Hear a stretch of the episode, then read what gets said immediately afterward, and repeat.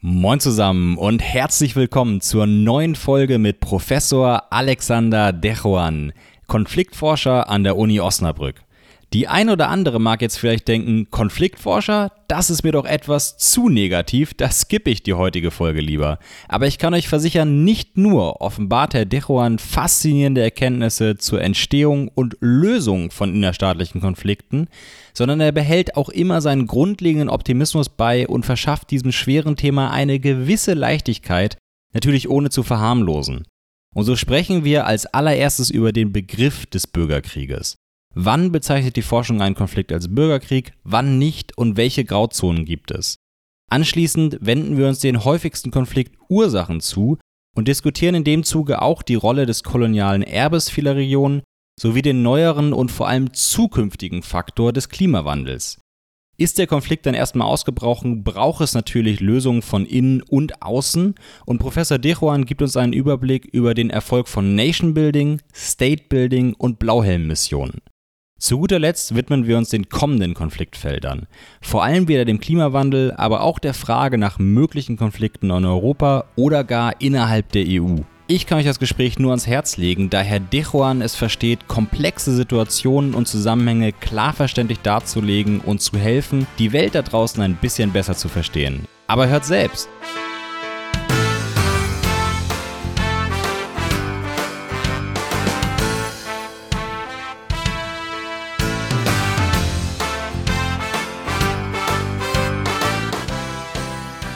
Herzlich willkommen, Herr De Juan. Wie geht's Ihnen? Gut geht's mir. Wie geht's Ihnen? Mir geht's ebenfalls gut. Vor allem, wenn wir mal wieder so ein spannendes Thema vor uns haben. Und zwar sprechen wir heute hauptsächlich über innerstaatliche Gewaltkonflikte oder innerstaatliche Konflikte. Fangen wir erstmal ganz vorne an. Was ist ein innerstaatlicher Konflikt? Was gilt als innerstaatlicher Konflikt? Mhm. Da gibt es ja eine ganze Reihe im Grunde von, von unterschiedlichen Perspektiven darauf, was eigentlich im Kern eines Gewaltkonflikts steckt. Ich glaube, da gibt es auch so unterschiedliche Debatten, die man vielleicht trennen muss. Ja, also äh, vielleicht eine eher juristische Perspektive auf Gewaltkonflikte. Wann deklarieren wir das eigentlich als, als Gewaltkonflikt oder als Bürgerkrieg? Ähm, und dann gibt es eine eher wissenschaftliche, mit der ich mich wohler fühle. ähm, und die ist natürlich so äh, konstruiert, dass man sie leicht messbar machen kann. Ja? Ähm, ich habe persönlich einen sehr äh, quantitativen Zugang zur Auseinandersetzung mit äh, Bürgerkriegen. Und deshalb würde ich Ihnen auch jetzt einfach mal so eine Definition rezitieren, die wir benutzen, so in, in großen statistischen Analysen, wenn wir unterschiedliche Bürgerkriege äh, miteinander vergleichen oder versuchen zu verstehen, wo eigentlich Bürgerkriege entstehen und wo nicht. Äh, lange Rede, kurzer Sinn. Ein Bürgerkrieg ist danach vor allem erstmal definiert durch gewaltsame Auseinandersetzungen und in diese gewaltsamen Auseinandersetzungen muss eine Partei ein Staat sein. Warum ist das so wichtig? Weil wir das unterscheiden wollen von anderen Typen von Gewaltphänomenen, also nichtstaatliche Gewaltkonflikte, so kommunale Gewalt zwischen unterschiedlichen Bevölkerungsgruppen. Also eine Partei ist ein Staat und die andere Partei äh, ist eben kein Staat. Äh, und dann ähm, hat sich etabliert, dass bestimmte, und das mag jetzt im Grunde für Menschen, die sich nicht damit beschäftigen, so ein bisschen zynisch klingen, ähm, letztendlich Schwellen festzulegen von ähm, Todesopfern im Zuge dieser gewaltsamen Auseinandersetzung. Einfach weil wir unterscheiden müssen, äh, unterschiedliche Intensitätslevel und wir wollen natürlich nicht solche Situationen, in denen es kurz in einem Jahr ganz sporadisch zur Auseinandersetzung kommt, das gleich als Bürgerkrieg oder bewaffneten Konflikt mhm. klassifizieren. Und da gibt es in der Regel so zwei Schwellen. Das eine ist 25, ähm, wir nennen das Battle-Related Death, also äh, Tote, die im Kontext von gewaltsamen Auseinandersetzungen umgekommen sind. Ähm, und äh, dann würden wir von bewaffneten Konflikten, Armed Conflicts sprechen. Und wenn es eine Schwelle von 1000 überschreitet äh, im Jahr, dann würden wir äh, von einem Bürgerkrieg sprechen. Das heißt aber, so, Myanmar, Stand heute, 3.3., wäre schon ein äh, Armed Conflict. Ich glaube, die haben jetzt ja irgendwie ungefähr 25 Tote. Äh, genau, dann wäre es ein Armkonflikt, genau. Okay. Ähm, letztendlich muss man sich so ein bisschen genauer da noch reinschauen, wer sich da eigentlich gegenübersteht. Ja, ähm, ich hatte jetzt eben nur die eine Seite beleuchtet, nämlich auf der einen Seite ist der Staat. Die Frage mhm. ist, wer ist auf der anderen Seite? Und in klassischen Definitionen von Bürgerkriegen würden wir das nur dann als Bürgerkrieg verstehen, wenn die andere Seite in irgendeiner Form organisiert ist. Wenn es sich um Zivilisten handelt, also jetzt so in Myanmar eine eher dezentrale Protestbewegung, äh, dann würden wir das wahrscheinlich eher als one-sided violence, als einseitige Gewalt, Repression des Staates gegen die Bevölkerung verstehen, auch wenn es diese 25 äh, Totenschwelle äh, überschreitet. Also das heißt, das, das sind im Grunde eigentlich so einfache Mittel für uns, so ein bisschen zu kategorisieren, mit was haben wir es eigentlich zu tun und wie können wir das eigentlich vergleichen und am besten untersuchen, also mit welchen theoretischen und, und methodischen Mitteln. Ähm, es gibt ja auch äh, die Möglichkeit, dass die äh, Demonstranten in Myanmar meinetwegen nicht zentral organisiert sind, aber es muss ja nicht unbedingt one-sided sein, die Gewalt, sondern es kann auch sein, dass die Demonstranten trotzdem Gewalt anwenden. Äh, genau, richtig so. Sie sehen, wir, wir, wir nähern uns zu den Spitzfindigkeiten dieser Definition. Ähm, und da gibt es eine ganze Reihe äh, von, von Situationen, die diese Definition ähm, im Grunde ambivalent oder angreifbar machen. Ähm, Sie sprechen jetzt über Myanmar. Ein anderes Beispiel, was häufig angeführt ist, wie, wie gehen wir eigentlich mit solchen Situationen um wie Mexiko? Mhm. Ähm, Gewalt im Kontext von Drogenhandel, Gewalt zwischen unterschiedlichen Kartellen. Der Staat ist natürlich involviert, aber ein Großteil der Gewalt spielt sich zwischen Kartellen ab. Ähm, und wir haben hier noch ein weiteres Element klassischer Bürgerkriegsdefinition, das fehlt. Es geht nämlich nicht um Staatsmacht, Staatkontrolle von, von Regierungsgewalt, sondern es geht um ökonomische Zugänge zu ökonomischen Ressourcen. Äh, das wäre in klassischen Definitionen nicht ein Bürgerkrieg, weil es eben nicht um die Kontrolle ähm, der Staatsgewalt geht. So, aber verlieren wir nicht was ganz Wichtiges aus den Augen, wenn wir sagen, na, das ist eigentlich kein Gewaltkonflikt, obwohl es, obwohl er mehr Todesopfer fordert als die meisten Bürgerkriegssituationen, die wir weltweit sehen. Ja. Ähm, und so ist es natürlich ähm, im Grunde gibt es ganz viele so Graubereiche und, und äh, Ambivalenzen, wie ich schon sagte, in diesen Definitionen. Äh, aber ich glaube, das bleibt nicht aus. Man muss einfach im Grunde mehr oder weniger arbiträr sagen, so, das ist jetzt ein Bürgerkrieg, das ist ein bewaffneter Konflikt, das ist One-Sided Violence, das ist Genozid, ähm, weil wir sonst einfach wissenschaftlich uns die Möglichkeit fehlt, äh, ohne solche Kategorien auch fokussiert im Grunde unterschiedliche Phänomene zu unterscheiden und zu untersuchen. Oder haben Sie jetzt aber einen Begriff äh, genommen, den die, wir auch wir Deutschen nicht gerne hören? Äh, Genozid. Ab wann ist es ein Genozid? Weil ich meine, wir alle, also es ist jedem bewusst, hoffentlich, der Zuhörer, dass äh, wir mindestens einen ganz schlimmen Genozid begangen haben. Mhm. Aber mhm. es gibt ja zum Beispiel auch das Thema der Herero und Nama, wo es mhm. ja bis heute eine große Diskussion ist, ob man da von einem Genozid reden darf oder nicht. Ja. Oder ja. soll. Genau, das ist dann äh, vielleicht eher wieder eine politische Frage, ja, die, die im Grunde so ein bisschen meinen persönlichen Arbeitsbereich verlässt. Äh, also sollte man das jetzt als Genozid äh, deklarieren oder sollte man das nicht als äh, Genozid deklarieren? Ich bin auch kein Experte quasi dieser spezifischen äh, Form der Gewalt.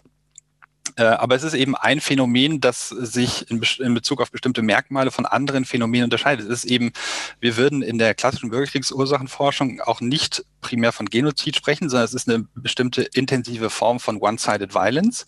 Äh, Sie würden jetzt in, in den etablierten Datenbanken äh, beispielsweise den Genozid, was häufig als Genozid bezeichnet wird in, in Ruanda, äh, als eine extreme Form der One-Sided Violence äh, wiederfinden, weil es sich eben von weil sich die Staatsmacht engagiert ähm, und äh, gegen eine zivile Gruppe, die in diesem Fall eben vor allem über Identitätsmerkmale definiert ist. Mhm. Und äh, der Schritt zum Genozid würde dann wahrscheinlich darin bestehen, dass man äh, unterstellen müsste, dass es hier tatsächlich um die Auslöschung dieser Identitätsgruppe äh, geht. Das ist jetzt aber, wie gesagt, in der, in der erstmal rein wissenschaftlichen Definition aus meiner Sicht, in der Art, wie ich mich äh, auseinandersetze mit unterschiedlichen Typen von äh, Gewaltphänomenen, erstmal nicht zentral, ob das letztendlich das Ziel ist oder nicht. Das lässt sich ja natürlich auch schwer, wie Sie schon sagen, das ist letztendlich vielleicht auch Auslegungssache und lässt sich ohne wirklich Zugang zu, zu in die Köpfe und den Motiven der Menschen schwer nachvollziehen. Mhm. Dann erlauben Sie mir noch eine Definitionsfrage, nämlich mhm. wenn Sie sagen, auf einer Seite muss ein Staat stehen. Mhm was ist ein Staat? Ist der Staat das, was die internationale Gemeinschaft, was Deutschland als Regierung anerkennt? Wir haben das Beispiel in, in meinetwegen Libyen, wo wir eine, eine anerkannte Regierung, wie es immer heißt, äh, gegen, gegen äh, Rebellen haben. Oder wir haben auch Failed States, wo man gar nicht so sicher sagen kann, gibt es da überhaupt eine Regierung, die das Land im, im Griff hat? Sie sind aber auch spitzfindig, was diese Definition angeht, muss ich sagen. Also das ist, äh, ich würde mir manchmal ähm, mehr solche kritischen Nachfragen auch von den Studierenden hier in den Seminaren äh, äh, erwarten. Ähm, Sie haben absolut recht. Also was ist ein Staat? In diesen klassischen Definitionen, wenn wir das vergleichen wollen, würden wir uns einfach darauf verlassen, was äh, in, im, im internationalen Kontext als Staat anerkannt ist. Das heißt, mhm. wir würden Somalia beispielsweise als Staat verstehen, obwohl man vielleicht inhaltlich argumentieren könnte, das ist eigentlich gar kein Staat. Können wir wirklich sagen, dass Somalia äh, ein Staat ist, obwohl eigentlich Kernfunktionen von Staatlichkeit nicht richtig erfüllt sind. Also letztendlich besitzt der Staat als solcher kaum Autorität jenseits äh, der Grenzen der Hauptstadt. Umgekehrt würden wir sagen, ja, also sowas wie Somaliland, also der nördliche Teil Somalias, ist kein Staat. Äh, warum? Weil er international nicht anerkannt ist.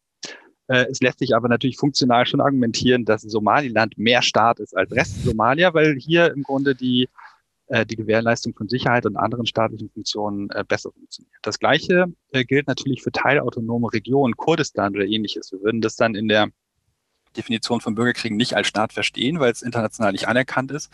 Aber rein substanziell müsste man natürlich schon sagen, natürlich handelt es sich hier um eine bestimmte Form von Staatlichkeit, die aber eben als unabhängige Einheit international nicht anerkannt ist. Mhm. Dann lasse ich die Definitionsfragen mal für den Moment weg. Aber äh, wenn, wenn wir uns jetzt heute mal in der Welt umschauen, was, was sind die, Sie haben schon gesagt, Ursachen ist immer so eine schwierige Sache, weil man kann nicht in die Köpfe der Menschen reingucken. Man kann auch, äh, man hat auch immer das Problem, dass ja der Sieger so ein bisschen die Geschichte auch schreibt. Heute vielleicht ein bisschen weniger, weil man besser in die Konflikte von außen reingucken kann. Aber was sind die Hauptursachen heute für, für Konflikte? Sind es religiöse Konflikte, politische oder ähm, irgendwelche äh, historischen Stammesfäden oder ähnliches? Äh, also, Sie haben recht, ich, ich tue mich ein bisschen schwer mit dem Begriff der Ursache. Ähm, letztendlich ist auch so wie alle anderen komplexen sozialen Phänomene sind Bürgerkriege nicht monokausal. Ich kann nicht sagen, naja, hier habe ich diese eine Ursache für den Bürgerkrieg in Syrien. Ja, mhm. Also ähm, leider ist es dann in unserem Verständnis von dem, wie eigentlich Gewalt entsteht, dann doch nicht so einfach. Ähm, Vielleicht sprechen wir eher von Treibern oder Faktoren, die die Wahrscheinlichkeit erhöhen oder senken, dass es in bestimmten Regionen zu gewaltsamen Auseinandersetzungen kommt oder eben mhm. nicht.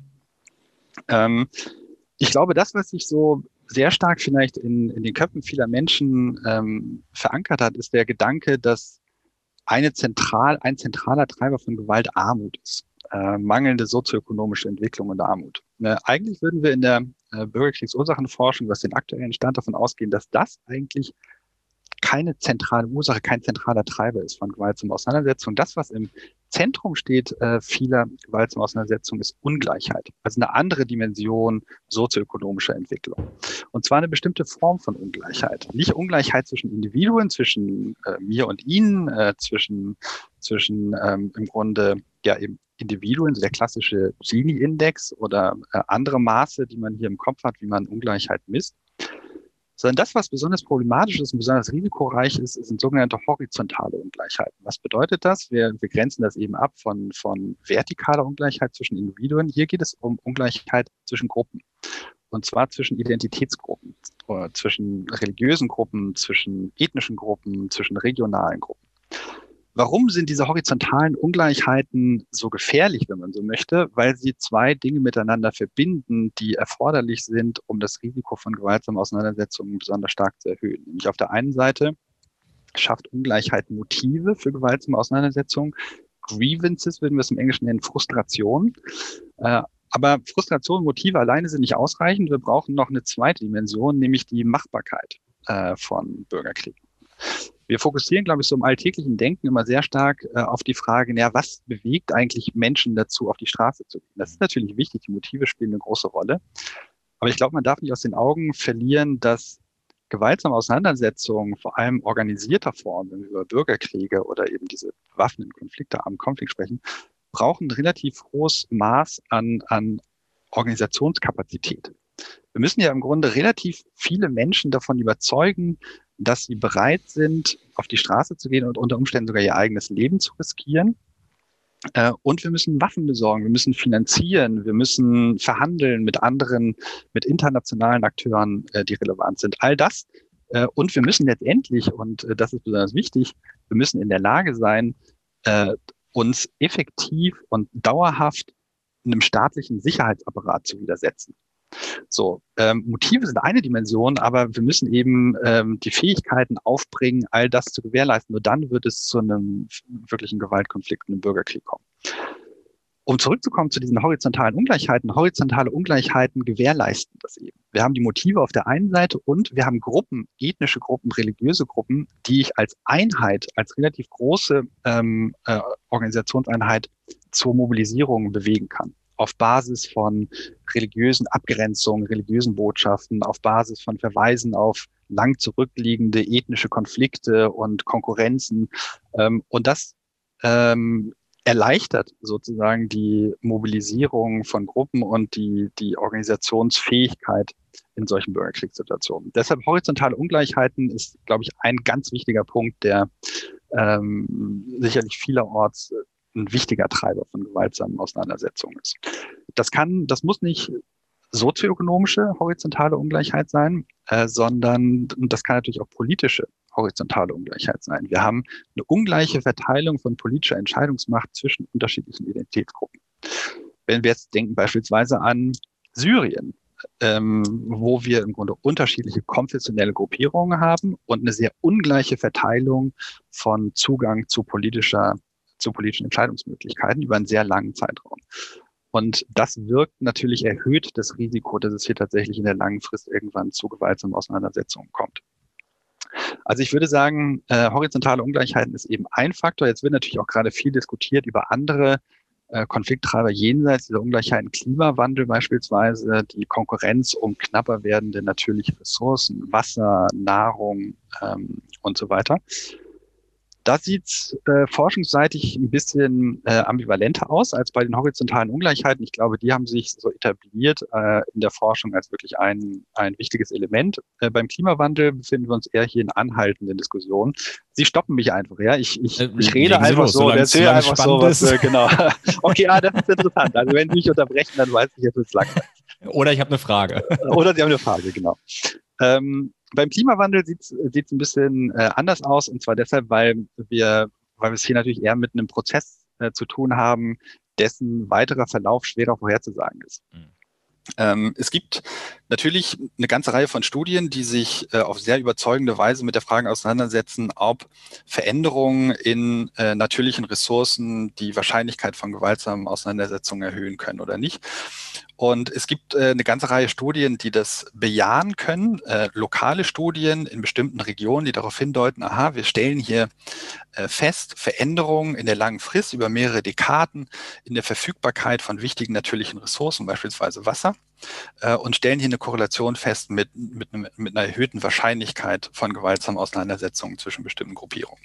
Das heißt, es geht hier aber immer um langfristige Prozesse. Sie haben jetzt über Jahrzehnte gesagt, genau. also einfach, also man kann sich ja vorstellen, wenn ein Erdbeben ist und die zivile Verwaltung zusammenbricht, dass dann irgendwie Gewalt ja. ausbricht, macht Sinn, aber wir reden hier von langfrist, lang, langen genau. Prozessen. Hier geht es um langfristige, genau. Das ist auch eine interessante Frage. Wie reagieren Gesellschaften eigentlich auf solche Schocks? Mhm. Ähm, das ist eine Frage, vielleicht können wir da gleich nochmal drüber sprechen, die, die wir uns natürlich auch gerade stellen in Bezug auf die, die aktuelle Pandemiesituation. Ähm, aber genau, hier geht es um langfristige Entwicklungen. Ähm, natürlich sind extrem Wetterereignisse möglicherweise Teil dieser langfristigen Entwicklung, dass sie sich in ihrer Intensität oder Frequenz erhöhen. Äh, aber im Fokus, wenn wir über Klimawandel sprechen, geht es eben nicht um jährliche Veränderungen, sondern hier geht es eben um langfristige Veränderungen von, von Durchschnitten in, in äh, Wettergegebenheiten oder Durchschnitten oder Extremen.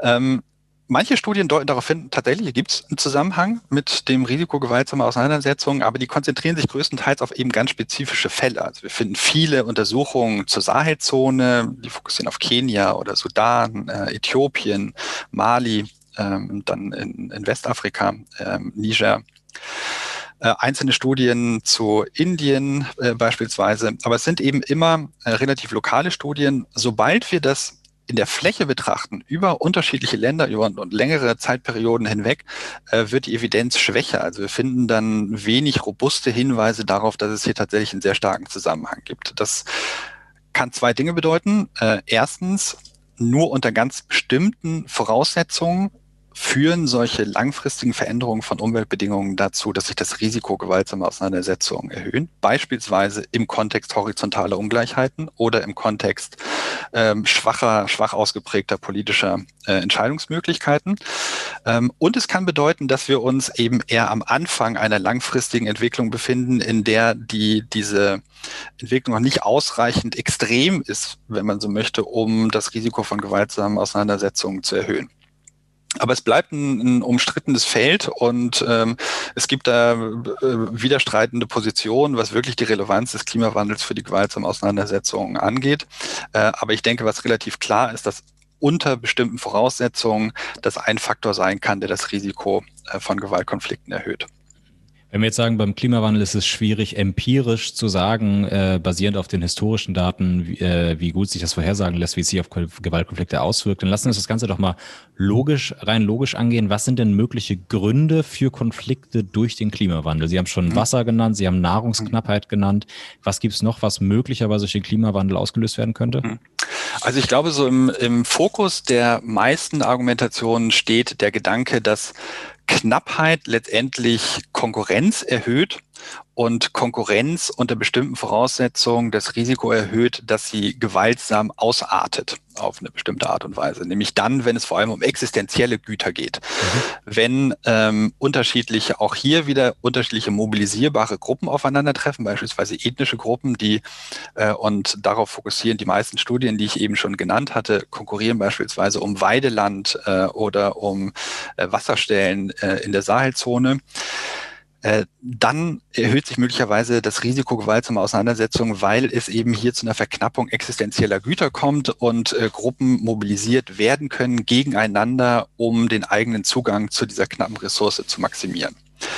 Es gibt natürlich noch andere Möglichkeiten, über die Klimawandel, indirektere Kanäle, über die Klimawandel zu gewaltsamen Auseinandersetzungen führen kann. Äh, möglicherweise erzeugt Klimawandel in bestimmten Ländern äh, eine erhöhte ökonomische Ungleichheit zwischen unterschiedlichen Regionen, weil wir in bestimmten Regionen feststellen, hier verschlechtern sich die Lebensbedingungen, in anderen Regionen verbessern sich die Lebensbedingungen und dann sind wir wieder bei den horizontalen Ungleichheiten.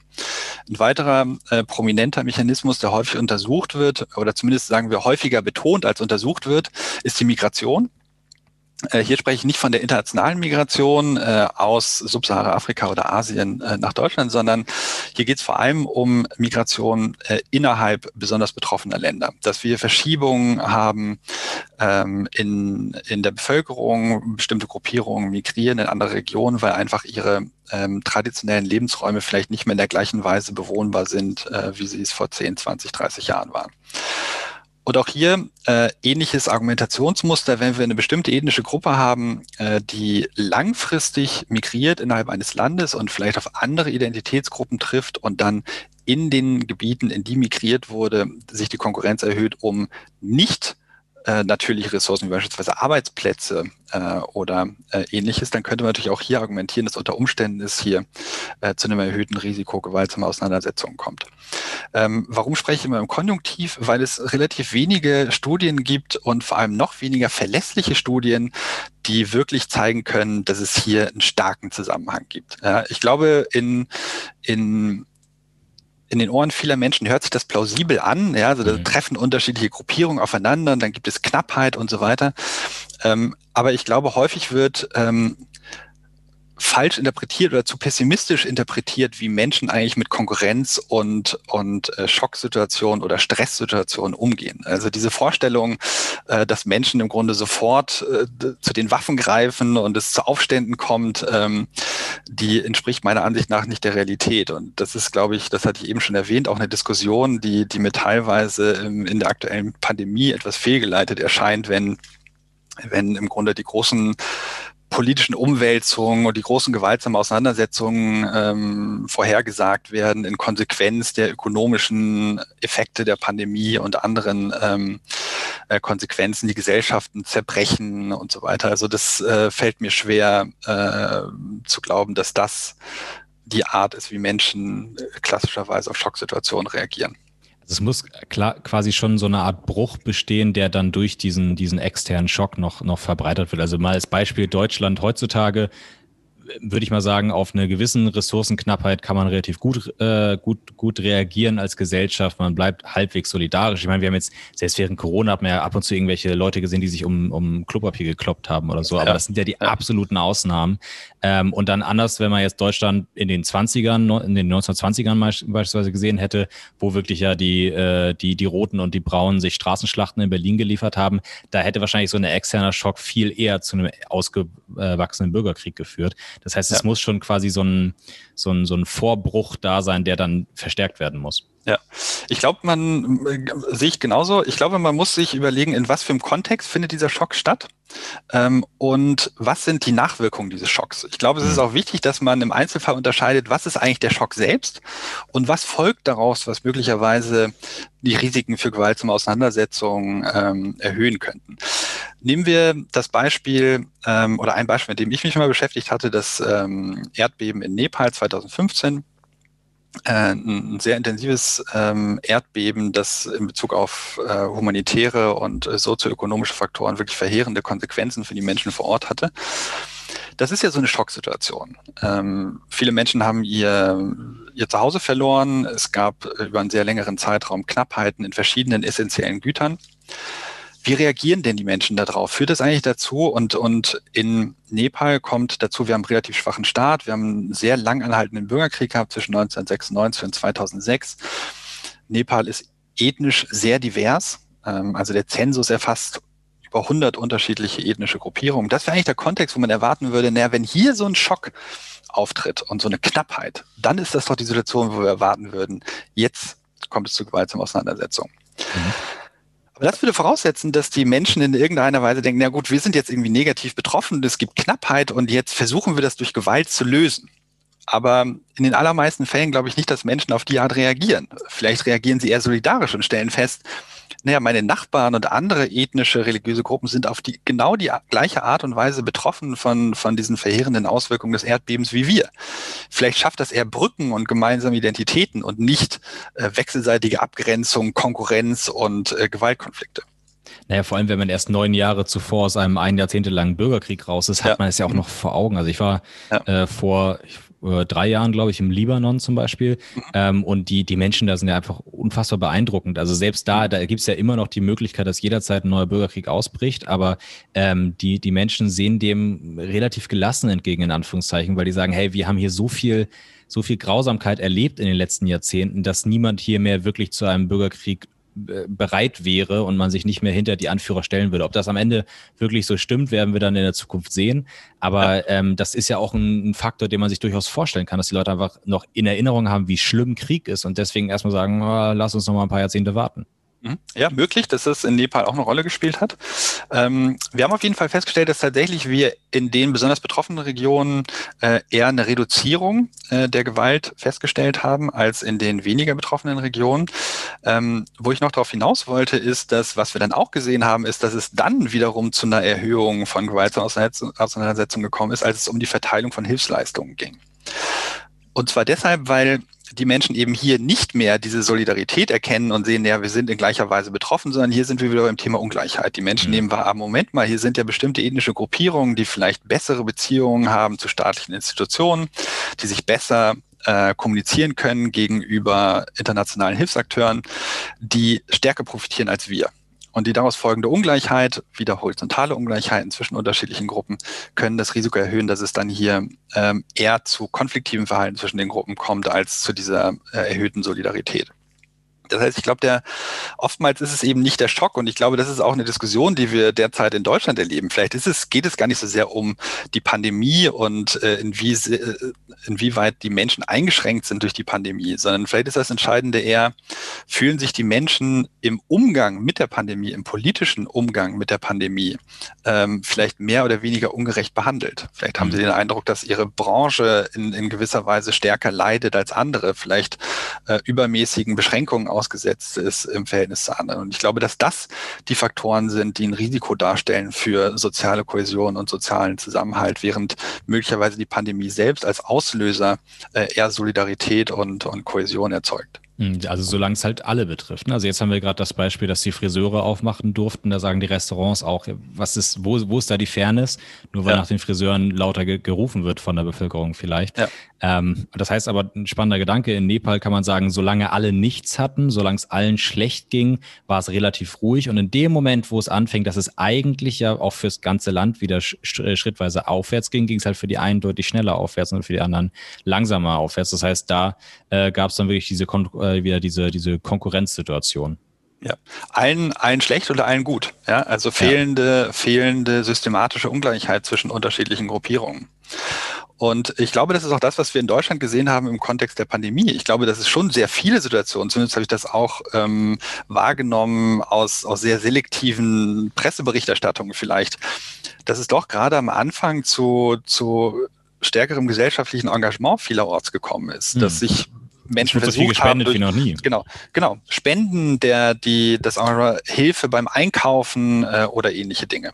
Und das ist eine unmittelbare Reaktion auf die Wahrnehmung, dass wir als Menschen gemeinsam einer Herausforderung ausgesetzt sind. Und ich glaube, dass das Solidarität erzeugt das, was die Solidarität wieder unterminiert, ist eben die Wahrnehmung, dass dieses Gemeinschaftsgefühl in irgendeiner Weise negativ äh, beeinflusst wird durch irgendeine Form von, von Ungleichheit politischer Natur, ökonomischer Natur, wo dann eben nicht mehr die Solidarität und das Gemeinschaftliche im Vordergrund steht, sondern die Wahrnehmung, ah, Moment mal, hier findet irgendwas statt, was äh, bestimmte Bevölkerungsgruppen äh, bevorteilt und mich bestimmten Nachteilen aussetzt. Mhm, so ein bisschen die Idee des, des, des gemeinsamen Feindes, was man ja in der Geschichte genau. immer wieder oft gesehen hat, dass irgendwelche ja.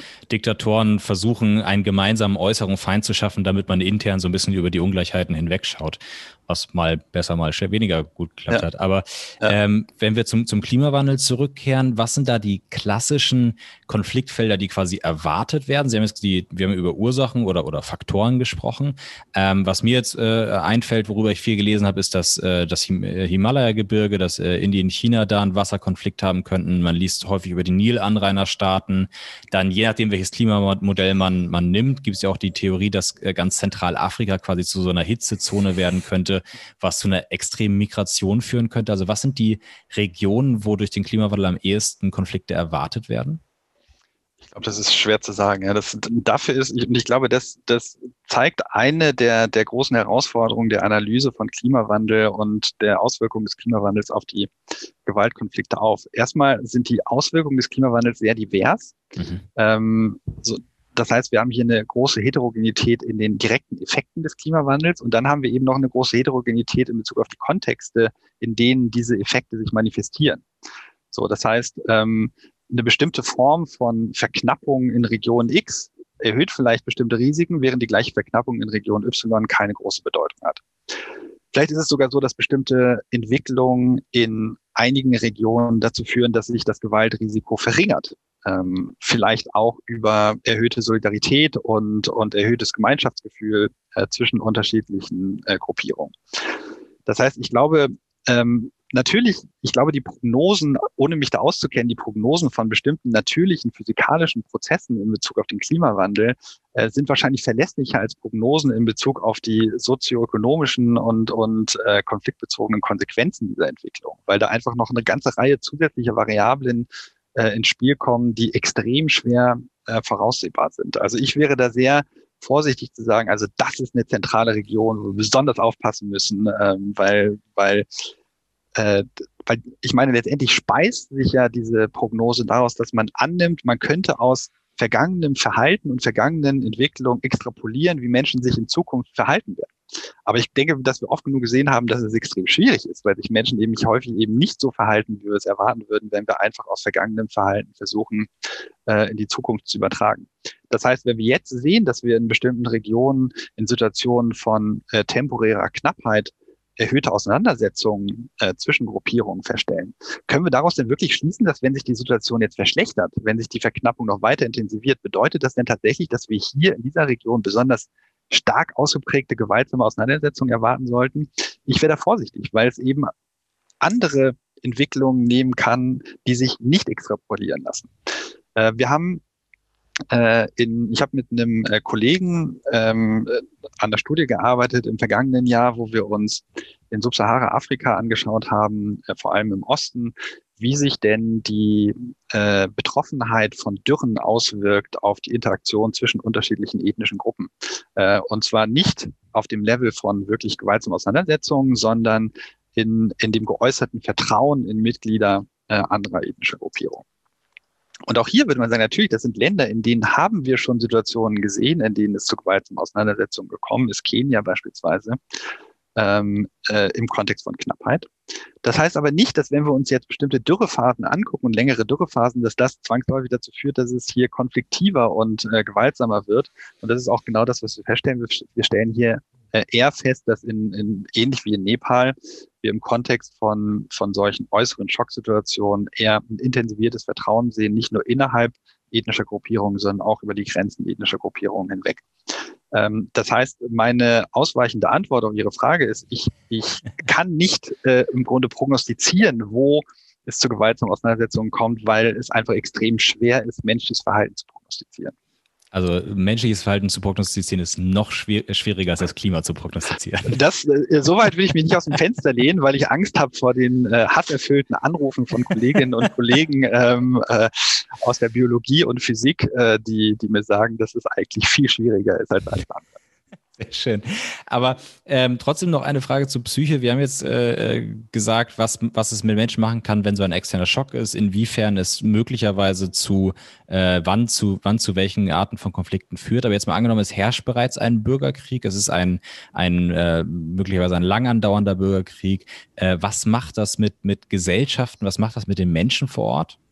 Ja, ähm, Jetzt würde ich schon wieder irgendwann, glaube ich, denken Sie, ich bin äh, übermäßig optimistisch, aber ich stütze mich hier tatsächlich auf, äh, denke ich, sehr überzeugende empirische Ergebnisse. Was würden wir denn erwarten, was, was so ein Bürgerkrieg mit einer Gesellschaft macht? Also wir haben anhaltenden Bürgerkrieg, der Bürgerkrieg endet. Ähm, die Menschen, die Gewalt erfahren haben, direkt oder indirekt, ähm, was, wie verändert diese Gewalterfahrung ihre Interaktion mit anderen Menschen, ihre Wahrnehmung, ihre äh, Einschätzung gegenüber Regierungen, gegenüber anderen Gruppierungen und so weiter? Was würden wir erwarten? Wir würden erwarten, äh, natürlich zuvor das negative Effekte. Äh, wir würden ja. erwarten eine stärkere Polarisierung zwischen unterschiedlichen ähm, Gruppierungen. Wir würden erwarten, dass Menschen sich weniger kooperativ verhalten. Äh, wir würden erwarten, dass Menschen stärkeres Misstrauen gegenüber Regierungen und ähm, politischer Gewalt äh, insgesamt äh, verspüren und äußern.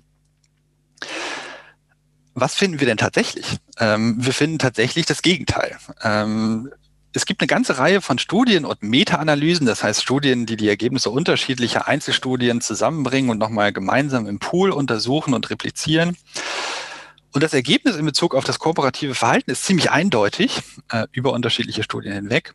Menschen, die Gewalt erfahren haben, tendieren dazu, sich stärker kooperativ zu verhalten. Und zwar stärker kooperative Normen zu vertreten und auch sich stärker kooperativ, zumindest ihrer lokalen Gemeinschaft zu verhalten, äh, sich stärker politisch zu engagieren. Wir finden eine höhere äh, Wahlbeteiligung unter Menschen, die Gewalt erfahren haben. Wir finden eine höhere Bereitschaft, sich selbst politisch zu engagieren, äh, gesellschaftlich zu engagieren. Das heißt, wir haben hier so einen so einen Effekt, den man eigentlich vielleicht intuitiv nicht erwarten würde, äh, aber in, im Kontext von ähm, Postkonfliktgesellschaften, wenn man sie so nennen möchte, äh, ist das eben ein Phänomen, was wir in ganz unterschiedlichen Kontexten sehen, über ganz unterschiedliche Bürgerkriegssituationen hinweg. Ich denke, das, was, worüber wir äh, weniger wissen, ist, wie verhält es sich denn äh, über Gruppengrenzen hinweg? Denn das wäre ja vor allem auch entscheidend für die Frage, sehen wir denn eigentlich langfristig in der Konsequenz des letzten Bürgerkriegs ein erhöhtes Risiko eines erneuten Bürgerkriegs? Es gibt einfach ähm, weniger Studien, die sich intensiver damit auseinandersetzen. Das hängt auch damit zusammen, wie diese Studien in der Regel durchgeführt werden. Das sind äh, umfragebasierte Studien. Das heißt, äh, wir befinden uns in, der, in einem bestimmten Dorf beispielsweise, in der Demokratischen Republik Kongo oder in anderen Kontexten. Äh, hier werden dann die Menschen entsprechend befragt und dann äh, befragt man sie eben nach ihrem politischen Engagement, nach ihrer Einschätzung gegenüber anderen ähm, Menschen innerhalb ihres Dorfes, wie sie sich äh, engagieren innerhalb ihrer Gemeinschaft ähm, weniger im Fokus stand bislang die Frage, naja, wie, wie ist eigentlich die Einschätzung gegenüber Menschen, die 100 Kilometer, 50 Kilometer entfernt wohnen? Äh, wie ist die Einschätzung gegenüber unterschiedlichen äh, anderen ethnischen Gruppierungen? Äh, da kann es schon wieder ganz anders aussehen. Tatsächlich ist es so, dass die Ergebnisse, die ich kenne, eher darauf hindeuten, dass diese positiven Effekte hier zumindest weniger ausgeprägt sind. Ob das tatsächlich ins Negative umschlägt, ich glaube, dafür gibt es ähm, etwas weniger Evidenz, aber man müsste da zumindest vorsichtiger sein. Äh, kurz gesagt, ist es zumindest so, dass aus aus dieser Gewalterfahrung nicht zwangsläufig folgt, dass Menschen eben sich konfliktiver verhalten, stärkeren Hass verspüren, ähm, sich weniger politisch engagieren, sondern in, Tendenz, in der Tendenz würden wir eher das Gegenteil sehen. Wenn wir, was bedeutet das dann für diese Gesellschaften, wenn wir ein erhöhtes Risiko sehen, das ist der Fall, ähm, Gesellschaften, die aus Bürgerkriegen ähm, heraus äh, wieder in Friedenszustand zurückgefunden haben, haben substanziell höheres Risiko, wieder Bürgerkrieg zu erfahren mhm. als andere, als andere Staaten dann liegt das eben wahrscheinlich nicht daran, was normativ ähm, mit den Menschen passiert ist in diesen Konfliktsituationen, sondern es hat vielleicht eher was damit zu tun, wie sich politische Strukturen und äh, sozioökonomische Situationen in diesen Ländern in der Konsequenz der Bürgerkriege entwickelt haben. Naja, wahrscheinlich, weil auch häufig die Ursachen des Bürgerkriegs nicht beseitigt werden genau. oder, oder auch des Aufstandes. Also nehmen wir mal, mal Ägypten, äh, die, die, äh, ähm, der, der Aufstand auf dem, auf dem äh, Platz in Kairo, da hieß es ja immer, äh, jetzt kommt die Demokratie in Ägypten, dann haben sie einmal gewählt und dann war auch das Militär quasi schon wieder an der Macht. So und jetzt mhm gibt es im Prinzip noch fast genau dieselben Gründe wie unter Mubarak früher. Ähm, nur, dass die, die Menschen sich bisher nicht wieder organisieren konnten oder wollten, um äh, wieder einen, einen, äh, einen Putsch, einen, einen Sturz quasi hervorzurufen. Ja. Ähm, und äh, trotzdem auch, was Sie sagen, was, was äh, beide Seiten haben ja quasi zumindest die normalen Kämpfer, die normalen Mitglieder der Gruppen, die gegeneinander kämpfen, haben ja den äh, Effekt, dass sie keine ja keinen Krieg mehr wollen, dass sie merken oder vielleicht vorwissen, aber dann merken, wie schlimm der Krieg ist, dass er eigentlich beendet werden soll. Trotzdem gibt es ja Bürgerkriege, die über Jahrzehnte andauern. Konflikte, mhm. wir, Sie, haben, Sie haben den Kongo zum Beispiel genannt, wo, wo sich äh, Stämme über Jahrzehnte hinweg gegenseitig die Köpfe einschlagen. Äh, und das kann ja eigentlich auch aus, als Laie gesprochen nur daran liegen, dass einfach die, die Ursachen nicht behoben werden, die zu diesem Konflikt führen. Mhm. Sind das denn die Stämme, die sich gegenseitig die, die Köpfe einschlagen, wie Sie es ausgedrückt haben, oder was ist dahinter? Ja? Also wenn wir versuchen, im Grunde uns anzuschauen, wie äh, in den seltensten Fällen entsteht Gewalt spontan dezentral. Mhm. Es ist ja nicht so, dass im Grunde Menschen unterschiedlicher ethnischer Identität ähm, auf die Idee kamen, ach Mensch, die, diese andere Identität, äh, die, die kann ich irgendwie nicht ertragen. Und deshalb greifen wir jetzt alle gemeinsam zu den Waffen und, und, und greifen Mitglieder der anderen Gruppe an sondern in der Regel stehen da politische Prozesse dahinter. Ähm, Konkurrenz, politische Akteure um politische Macht. Und in dieser Konkurrenz um politische Macht greifen sie auf Mittel zurück jenseits von äh, etablierten politischen Institutionen, nämlich unter anderem, dass sie versuchen, bestimmte Bevölkerungsgruppen zu mobilisieren, vielleicht anfangs als Druckmittel und im weiteren Verlauf, um äh, ihre Interessen durchzusetzen. Und das erhöht die Wahrscheinlichkeit, dass es zu gewaltsamen Auseinandersetzungen zwischen diesen Gruppierungen kommt. Vielleicht ist das, ist das Entscheidende an dieser Stelle eben nicht, ethnischer Hass, wenn man so möchte, oder, oder diese, die, wirklich diese antagonistischen Sichtweisen zwischen unterschiedlichen Identitätsgruppen, sondern vielleicht ist das Entscheidende eher, wie ist das politische System etabliert und wer interagiert da mit wem und greift auf welche Mittel zurück, um welche persönlichen Interessen durchzusetzen. Mhm. Das heißt, gerade wenn wir uns so, so Situationen angucken wie die Demokratische Republik Kongo oder auch andere Gewaltsituationen, dann würde ich in der Regel persönlich weniger damit anfangen, mir anzuschauen, naja, was sind das eigentlich für Gruppierungen, die sich da gegenüberstehen und wie sind deren Beziehungen untereinander, sondern ich würde äh, eher damit anfangen, äh, mir anzuschauen, wie ist eigentlich das politische System etabliert, wer agiert da mit welchen persönlichen Interessen, ähm, welche Rahmenbedingungen, festen Rahmenbedingungen kann das politische System bieten, um entstehende Konflikte friedlich zu bearbeiten. Und äh, wenn sie das eben nicht kann, weil Institutionen schwach sind, weil, weil wir keine etablierte äh, demokratische äh, Tradition in dem Staat haben und deshalb Konfliktsituationen immer wieder diesen institutionellen Rahmen verlassen, dann erhöht sich die Wahrscheinlichkeit, dass wir da auch gewaltsame Auseinandersetzungen sehen. Ähm, aber ähm, das heißt, um auf Ihre Frage zurückzukommen, warum dauern die denn so lange? Ähm, wahrscheinlich dauern die eben nicht so lange, weil wir hier diese, diese starken Gefühle haben zwischen ethischen Gruppen. Natürlich fließen die irgendwann mit ein. Aber der, die entscheidende Frage für mich, was die Dauer angeht, äh, sind eher andere, nämlich die nach dem politischen Kontext und der internationalen Einbettung. Also wie, wie ähm, intervenieren hier auch die angrenzenden Staaten, das ist natürlich in der Demokratischen Republik Kongo oder in Fällen wie Syrien beispielsweise ähm, besonders bedeutsam. Äh, und wie sind politische Institutionen innerhalb des Landes äh, etabliert? Es gibt eine ganze Reihe von Faktoren, die einfach die friedliche Lösung von Gewaltkonflikten behindern. Mhm. Es gibt ich ein, wenn, ja, wir sich auf, wenn wir jetzt beim Kongo als Beispiel sind, ich meine, wenn man mal Heart of Darkness gelesen hat, dann kann man sich sehr gut vorstellen, wo noch von vor 130 Jahren irgendwelche Gründe für jetzige Konflikte sind. Oder wenn wir, wenn wir zum Beispiel auch jetzt in die, in die Westsahara gucken, äh, äh mit, mit, dem, mit Marokko, die das äh, Land oder Land darf man ja vielleicht nicht sagen, aber annektieren wollen, äh, was ja auch diese, diese, dieses koloniale Erbe irgendwo ist, was also schon seit Jahrzehnten, teilweise seit, seit ja, Jahrhunderten eigentlich schon, schon Konfliktregionen sind, weil da einfach ganz, ganz viel von außen kaputt gemacht wurde. Wie kann man solche Konflikte überhaupt wieder lösen? Wenn man jetzt sich den Kongo, lassen Sie uns den Kongo als zum Beispiel als Beispiel nehmen. Wie kann man in, sich den Kongo angucken und sagen, hey, wir versuchen jetzt eine Lösung zu finden, um so einen Konflikt wieder oder so, solche Konflikte wieder zu lösen. Ähm, Habe ich Ihre Frage richtig verstanden? Äh, erwarten Sie von mir eine, einen Lösungsvorschlag für den Gewaltkonflikt Maus-Kongo? Ähm, ja, ich wäre sehr froh, wenn ich Ihnen die bieten könnte. Ähm, Nein, also natürlich erwarte ich von Ihnen keinen Lösungskonflikt, auch wenn das das Schöne als Moderator ist. Man kann solche Sachen aber fragen. Nein, ja, was klar. ich meine, was ich Und meine. das Schöne als Gesprächspartner ist, man kann auch einfach die Fragen nicht beantworten. Sehr gut. Ja. Aber, aber was ich meine, man, man liest heute viel von so Begriffen wie Nation Building, mhm. ähm, was wir in, in Afghanistan äh, versuchen ähm, oder äh, was auch für, für äh, Libyen zum Beispiel angedacht ist. Also das heißt, man hat viele Konzepte oder Konzepte ist vielleicht manchmal schon ein bisschen viel gesagt, viele Ideen da draußen, dass wir als externer Faktor in ein Land gehen können und mit Entwicklungshilfe, Entwicklungspolitik und vielleicht auch der, dem einen oder anderen Einmarsch das Land befrieden und sozialisieren können. Ist das ein realistischer Ansatz? Mhm. Ähm, nein, äh, da kann ich relativ leicht äh, darauf antworten, aber ich würde vielleicht nochmal ganz kurz zurückkommen auf, eine, auf einen Aspekt, den Sie vorher aufgebracht haben, nämlich mhm.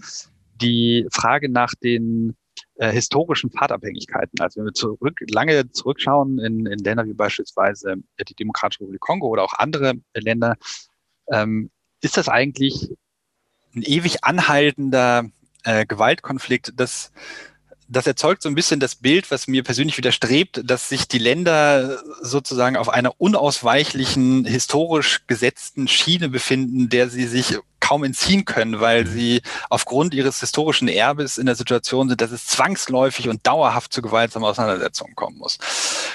Ähm, wir sehen ja ein ähnliches äh, koloniales Erbe in ganz unterschiedlichen Kontexten, vielleicht jetzt nicht genau äh, so wie in der Demokratischen Republik, Republik Kongo.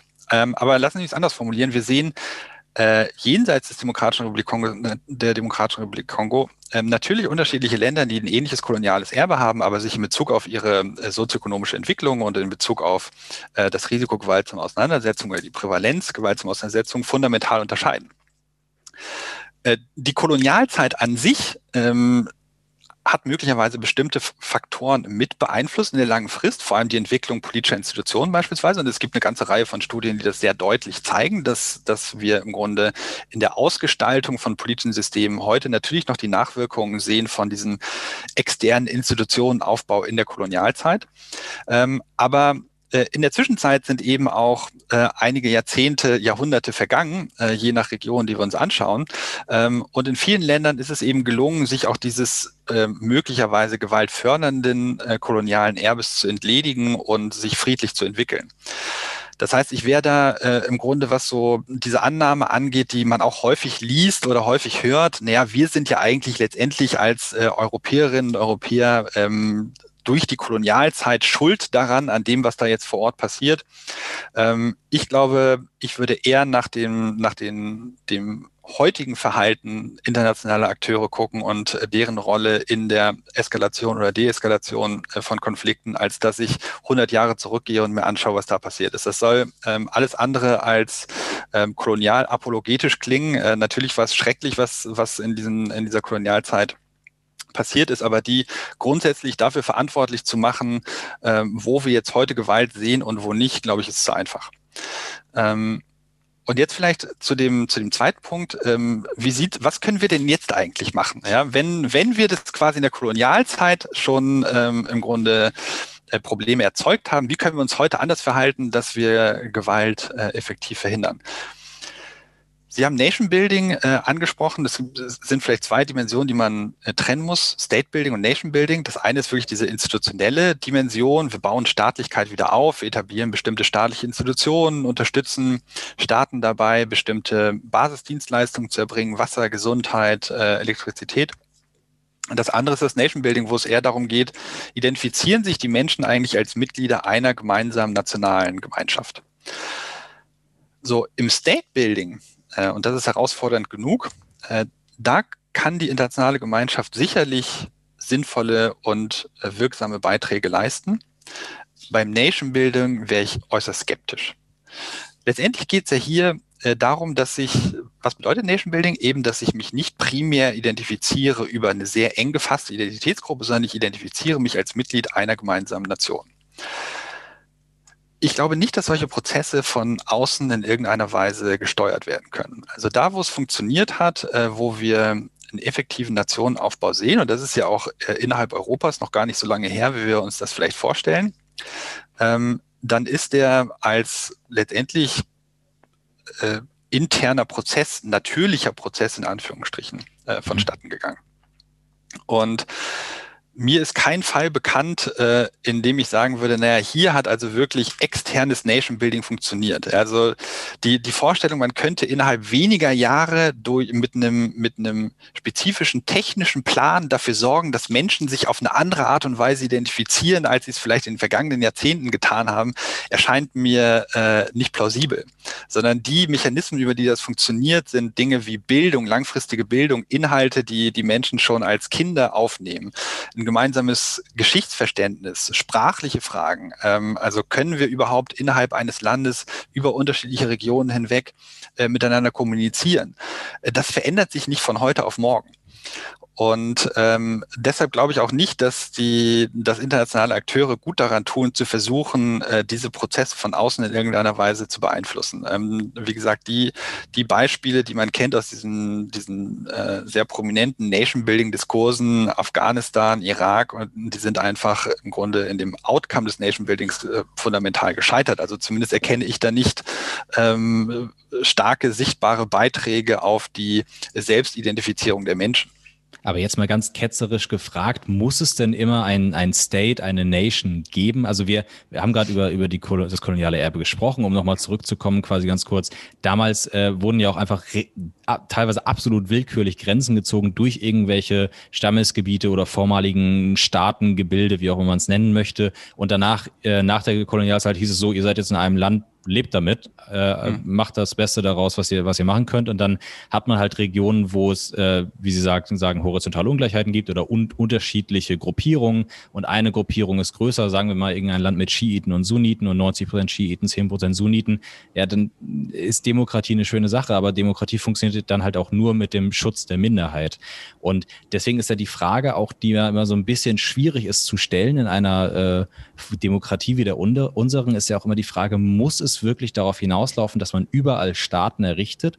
Oder kann man auch sagen, in einer Region, wo die Gesellschaft vielleicht noch nicht so weit ist, sich selbst als Nation zu betrachten, zu sagen, hey, wir sind eine Einheit, ähm, kann man da vielleicht noch mehr mit dieser, dieser, ja, ich möchte, das soll, klingt immer so ein bisschen kolonialistisch, wenn ich das sage, so von, Sta von Sta Stämmen rede. Das soll nicht äh, irgendwie äh, diminutiv sein oder so. Aber jetzt mal angenommen, äh, man sagt, okay, Afghanistan ist jetzt kein Gebilde, wo sich ein, ein, ein Staat mit Nationalgefühl entwickeln kann, dass man sagt, hey, warum kann, warum muss überhaupt ein Staat sein? Kann man da nicht auch auf Stammesebene arbeiten oder auf irgendeiner mhm. anderen Ebene? Mhm ähm, muss es, hier würde ich vielleicht auch nochmal diese beiden Dinge Nation Building und State Building ähm, trennen. Eingangs haben Sie gesagt, äh, brauchen wir eigentlich eine Nation? Mhm.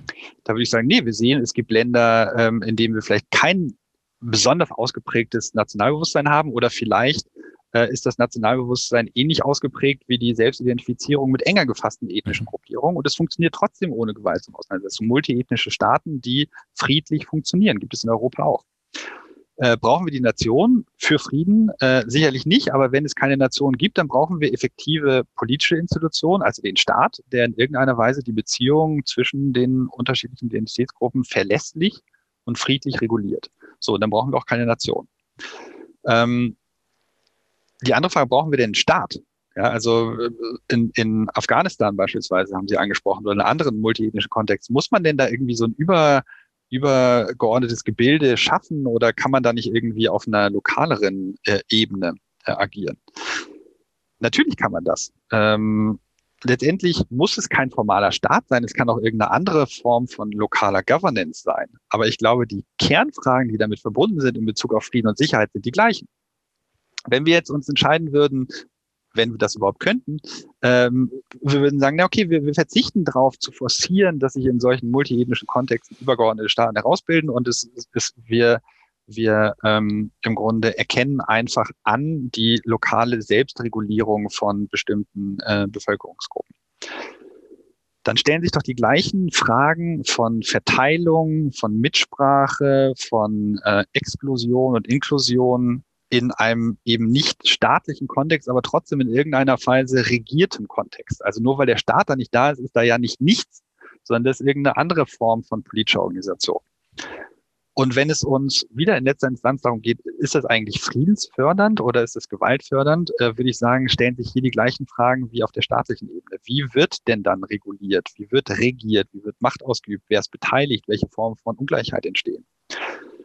Wir sehen in vielen Kontexten, und äh, das geht ja ein bisschen in so eine Richtung, ähm, nicht so, dass sich die Staat, die übergeordnete Staatlichkeit total auflöst, sondern dass bestimmte Autonomierechte an einzelne Bevölkerungsgruppen übertragen werden. Das heißt, wir befinden sich immer noch in irgendwie formal eingebunden in einen staatlichen Kontext, haben aber mehr oder weit, weniger weitreichende Befugnisse in Bezug auf beispielsweise Kulturpolitik oder in Bezug auf äh, Sprache, in Bezug auf Bildung. Ähm, so, in diesen Kontexten, in denen diese Autonomie übertragen wird, äh, sehen wir eben häufig, dass wir auch einfach Konflikte verlagern.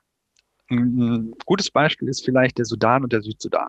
Mhm. Eine über Jahrzehnte anhaltende gewaltsame Auseinandersetzung zwischen der heutigen Republik Sudan, damals Nordsudan, ähm, und dem äh, Südsudan.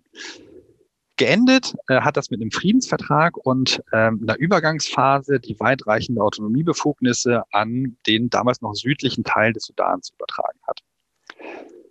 So, aber damit haben wir letztendlich eigentlich nur Konfliktsituationen verlagert und die Konsequenz äh, sehen wir heutzutage. Die zentrale Konfliktlinie ist eben nicht mehr zwischen Nordsudan und Südsudan, sondern schon in der Übergangsphase hat sich abgezeichnet, dass die neue Konfliktsituation die ist zwischen Dinka und Nuer innerhalb des Südsudan.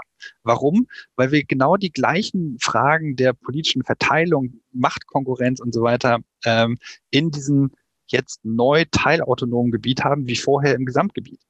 Wenn wir jetzt innerhalb des Südsudan entscheiden würden, ja, jetzt teilen wir das Land zwischen mehrheitlich äh, Dinka und mehrheitlich Nuer äh, Regionen, dann wird wahrscheinlich die Konsequenz sein, dass sich unterschiedliche Gruppierungen innerhalb äh, der ethnischen Gruppe der äh, Dinka ähm, mit der Frage auseinandersetzen müssen, wer wird hier eigentlich in welcher Weise eingebunden in politische Entscheidungsprozesse und wer nicht. Das sehen wir in anderen Kontexten auch, in Indonesien beispielsweise, wo letztendlich Konflikte immer kleiner werden. Also wir haben mhm. nur eine Verlagerung von der zentralen Ebene auf eine immer dezentrale Ebene, dezentralere Ebene. Das heißt, äh, Ihre Frage ist, brauchen wir denn eigentlich Staat? Ähm, vielleicht nicht zwangsläufig Staat, aber irgendeine Form von, von Governance, von Regierungsführung gibt es überall, die ist dann vielleicht nicht staatlich. Ähm, aber ungeachtet dessen, ob es formale Staatlichkeit ist oder nicht formale Staatlichkeit, in Bezug auf die Frage von Krieg und Frieden bleiben die Kernfragen die gleichen. Nämlich, wie wird eigentlich, wie werden Ressourcen verteilt, wie werden politische Entscheidungen getroffen, wie wird eigentlich wer inkludiert oder exkludiert. Das heißt, ich glaube nicht, dass die Lösung darin bestehen kann, dass wir sagen, komm, die Staatlichkeit, die hat uns nicht weitergebracht. Ähm, jetzt im Grunde ähm, zersplittern wir einfach unterschiedliche, äh, diese Diskussionen gab es ja ähm, oder gibt es auch natürlich immer noch ähm, in Bezug auf Syrien oder, oder auch beispielsweise in Bezug auf den Irak, äh, ob nicht äh, eine nachhaltigere Lösung darin bestünde, äh, Teilstaaten zu gründen, äh, die die unterschiedlichen ethnischen Gruppierungen abbilden. Wie gesagt, aus meiner Sicht ähm, werden daraus ähnliche Fragen resultieren, wie wir sie vielleicht jetzt in Bezug auf die Gesamtstaaten sehen, ähm, nämlich eine Frage von eben äh, dem Ausgleich zwischen unterschiedlichen Interessen. Funktioniert der eben in einem, in einem Kontext von etablierten, funktionsfähigen Institutionen oder eben nicht? Und wenn nicht, dann hilft auch diese Abspaltung von bestimmten Bevölkerungsteilen nichts. Das heißt, wir sind wieder zurück bei der Grundursache der Ungleichheit. Ähm, aber auch da wieder die Frage, man sitzt in Europa in einem, oder sagen wir zumindest mal in der EU, in einem sehr, sehr ruhigen, in einer sehr ruhigen Region, wo seit Jahrzehnten kein, kein Krieg mehr geherrscht hat. Wie können wir solchen Regionen helfen, wenn wir sagen, okay, es hilft nicht ähm, ähm, einzumarschieren, haben wir gerade gesagt. Es hilft auch eher nicht äh, einfach von außen zu sagen, hey, splittet euch doch einfach auf und macht 50 Staaten aus eurem ein. Was können wir helfen, um diese Grundursache der Ungleichheit von außen positiv zu beeinflussen? Mhm. Äh, ich glaube, es gibt bestimmte Dinge, von denen wir schon wissen, dass sie funktionieren. Ähm, was nicht funktioniert, sind eben bestimmte Formen von militärischen Interventionen. Was aber sehr gut funktioniert, und dazu gibt es eine Reihe von Studien, sind Peacekeeping-Operationen. Also zum Beispiel so. UN Blau, Blauhelm-Mission. Genau, genau. Ja. Äh, warum funktionieren die? Weil die ähm, in anhaltenden Gewaltkonflikten ein zentrales Dilemma adressieren, das sogenannte Commitment-Problem. Was ist das Commitment-Problem? Wir haben zwei gewaltsame, äh, wir haben zwei gewaltbereite Akteure, die sich gegenüberstehen, Konfliktparteien. Und die befinden sich in einer Situation, in der sie vielleicht beide ein Interesse daran haben, die gewaltsamen Interaktionen zu beenden. So, die Frage ist, wie beendet man die jetzt? Ich weiß ja nicht, wie die Motive und die Strategien meines feindlichen Gegenübers aussehen? Solange ich das nicht weiß, äh, was passiert denn, wenn ich mich auf eine bestimmte, auf einen bestimmten Friedensvertrag einlasse, nämlich der vorsieht beispielsweise, dass ich meine Kämpferinnen und Kämpfer entwaffne? Wir können uns beide darauf einigen, aber weiß ich denn eigentlich, dass mein Gegenüber das auch tut? Ähm, oder ist nicht die rationalere Strategie, sich darauf einzulassen, es zu tun, es aber dann selbst nicht zu tun, zu hoffen, dass mein Gegenüber es tut und dann, sobald sich mein Gegenüber entwaffnet hat, bin ich im militärischen Vorteil und greife an. So, das erzeugt ein Dilemma, ein Sicherheitsdilemma, äh, was dazu führt, dass von vornherein eigentlich beide Parteien sehr starkes Motiv haben, nicht zu entwaffnen und sich mhm. nicht an Friedensvereinbarungen zu halten. Warum äh, haben wir das Problem in Deutschland nicht? Äh, wenn ich jetzt vielleicht nicht auf einer gewaltsamen Ebene, aber ich gerate in Streit mit Ihnen, ähm, in Rechtsstreit, weil es mir jetzt doch nicht mehr gefällt, dass Sie einen Podcast ausgestrahlt haben, mit dem ich mich äh, schlecht repräsentiert sehe. Und ähm, Warum sind wir am Ende in der Lage, uns dann doch zu einigen ohne gewaltsame Auseinandersetzungen, weil es eine Instanz gibt, die sicherstellt, dass Sie, wenn wir ähm, eine Vereinbarung treffen, dass Sie sich auch an diese Vereinbarung halten. Und wenn Sie es nicht tun, kann ich mich an diese Instanz wenden und kann äh, letztendlich eine Intervention dieser Instanz äh, hervorrufen. Das habe ich im Kontext wie in, in Bürgerkriegssituationen nicht, weil der Staat in der Regel oder per Definition äh, ein Gewaltakteur ist. Das heißt, ich habe mhm. nicht diese Instanz, an die ich mich wenden kann. Das heißt, ein wichtiger Schritt ist es vielleicht, diese Instanz zu schaffen. Und diese Instanz kann in beispielsweise Blauhelm-Missionen bestehen, die beispielsweise bestimmte Pufferzonen zwischen gewaltsamen Akteuren etabliert, die vor allem auch Informationen sammelt, äh, die ähm, nachhält, ob sich die gegenüberstehenden Parteien an die Vereinbarung halten. Wenn auf der einen Seite entwaffnet wird, wird dann in gleicher Weise auch auf der anderen Seite entwaffnet und kann damit dieses bestehende Sicherheitsdilemma, dieses Commitment-Problem ähm, reduzieren das funktioniert und das ist ein, eine Maßnahme der internationalen Gemeinschaft, die, glaube ich, wichtig ist und ähm, wo man sieht, dass es eben, dass man auch nicht zynisch und pessimistisch werden darf. Es ist eben auch nicht so, dass, dass man von internationaler Seite her nichts tun kann. So, das bezieht sich jetzt auf die unmittelbare Beendigung von gewaltsamer Auseinandersetzung. Was kann man denn tun, wenn es, wenn es darüber hinausgeht in der längeren Frist? Lassen wir das ganz kurz noch bei den Blauhelm-Missionen ja, bleiben. Also, weil ja. äh, es gibt ja schon, die haben ja schon einen relativ gemischten Track Record. Also es gibt ja äh, viele, viele Blauhelm-Missionen, die man auch durchaus kritisieren kann, vielleicht mhm. kritisieren mhm. muss. Also mhm. ähm, äh, wenn ich es recht im Kopf habe, die Holländer waren das im, im Kosovo, äh, die äh, nicht, würden viele sagen, nicht korrekt reagiert haben. Es gibt äh, ähm, mir fällt das Land gerade nicht ein. Ich habe mal von Peter Schollatur gelesen, der war in irgendeinem afrikanischen Land und da ist Bangladeshi ein, ein äh, Synonym für Chaos, weil äh, da irgendwelche äh, Soldaten aus Bangladesch waren, die halt überhaupt gar keine, gar keine, äh, ja, nicht, nicht involviert waren in den Konflikt, damit ja aber auch gar nicht interessiert waren daran, wirklich diesen Konflikt zu lösen, sondern sich einfach nur als Söldner ihrer eigenen Regierung vor Ort äh, gesehen haben und tatsächlich eher, schlecht, eher Schlechtes in dieses Land gebracht haben, als dass sie das Land beruhigt haben, indem sie halt selber mit Überfällen angefangen haben oder, äh, oder halt auch einfach nicht dazwischen gegangen sind, wenn es wirklich um Leben und Tod ging. Mhm. Ich glaube, die Liste, die lässt sich noch deutlich fortsetzen äh, über die Beispiele, die Sie genannt haben. Aber ich glaube, das ist wichtig zu unterscheiden zwischen zwei Dingen. Nämlich können wir Blauhelm-Missionen identifizieren, in denen viel schiefgelaufen ist und die möglicherweise nicht den Friedens- und Stabilitätsbeitrag geleistet haben, den sie leisten sollten und hätten leisten können. Ähm, klar gibt es die, davon gibt es eine ganze Menge. Aber die wichtige Frage ist, aus meiner Sicht, wenn wir uns die, den Track Record insgesamt anschauen, ist das ein Instrumentarium, was funktionieren kann? Und dann stellt sich vielleicht nicht so sehr die Frage, sollten wir das tun oder lassen, sondern wenn wir wissen, in der Summe kann das funktionieren, dann stellt sich die Frage, wie sollten wir es tun, damit es funktioniert? Mhm. Und das ist eine deutlich konstruktivere Frage, als sich die Frage zu stellen, nee, aber das funktioniert doch sowieso nie und ich kenne doch hier diesen Fall und diesen Fall und diesen Fall. Stimmt.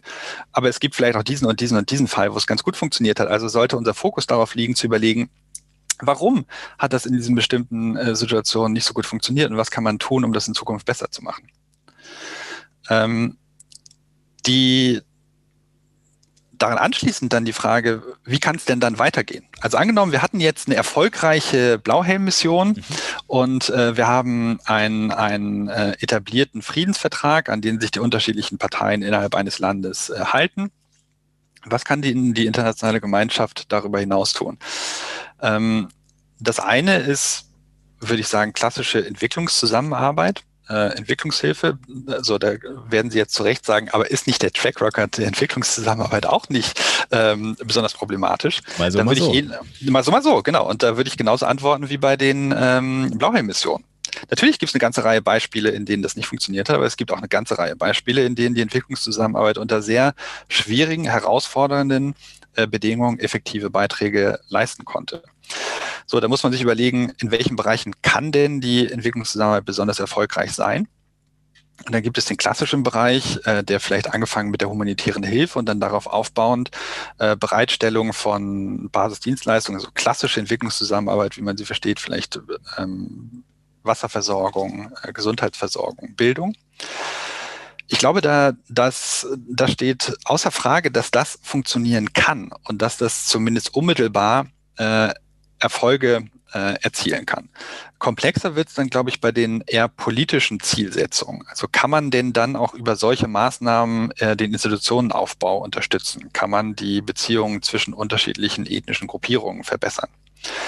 Äh, da ist äh, der, der Befund, glaube ich, etwas gemischter. Ähm, es gibt eine ganze Reihe jüngerer Studien, die darauf hindeuten, dass man mit bestimmten ähm, Instrumenten schon Beiträge leisten kann, wirksame Beiträge leisten kann.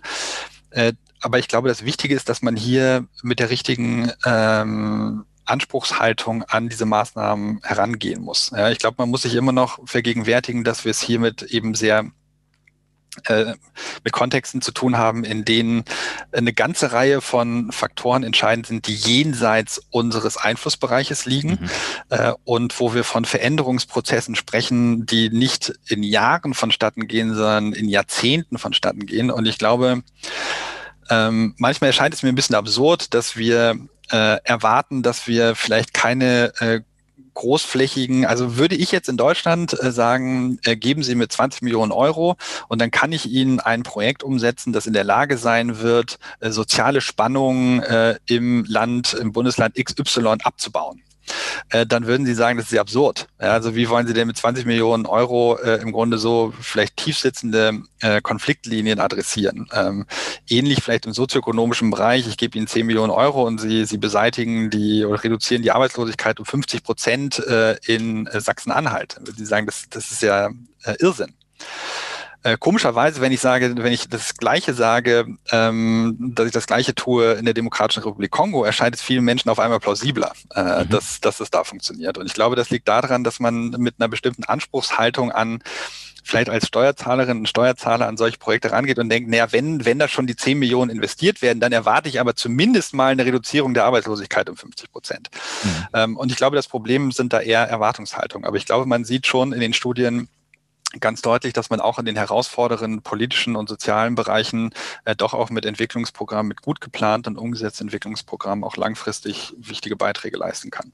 Wo wir auch, wenn wir bei Erwartungen sind, sie weichen dem politischen Aspekt ja immer gern so ein bisschen aus. Achso, ist, ist, Ihnen das auf, ist Ihnen das aufgefallen? Das ist ganz ja unauffällig. Ja, mhm. Aber äh, das ist ja auch so, so, ein Faktor, so in der Politik muss es ja immer schnell gehen, ähm, auch mhm. wegen der, wie Sie sagen, selbst sagen, Erwartungshaltung. Also wir sind jetzt seit, äh, ja, jetzt auf dem Tag ziemlich genau 20 Jahre in Afghanistan, ähm, wo gut, da ist jetzt auch wirklich viel schiefgegangen, kann man sicherlich sagen. Und die Strategie war sicherlich von, von Grund auf falsch. Aber der Punkt ist ja, 20 Jahre ist in so einem Konflikt, der so tiefe Ursachen hat, gar nicht unbedingt so lange. Aber wir als Europäer, als, als UN, was auch immer, denken halt, äh, erwarten halt als normaler Bürger, denken, okay, wir machen jetzt eine Peacekeeping-Mission, sechs Monate, ein Jahr, vielleicht zwei Jahre und dann ist das da beruhigt und dann können wir wieder, können wir wieder raus und auch unsere Jungs nach Hause holen und, und Mädels heutzutage. Ähm, und dann habe ich von Ihnen einen Beitrag gesehen, korrigieren Sie mich, wenn ich es völlig falsch verstanden habe, aber Sie haben von einer mhm. Studie der Weltbank erzählt, äh, dass Haiti innerhalb von 50, also 50 Jahre bräuchte, um das rechtsstaatliche Niveau von Malawi zu erreichen. Mhm. Ja, genau. Es ist eine Studie von der Weltbank, die, die, die stammt aus dem Jahr 2011.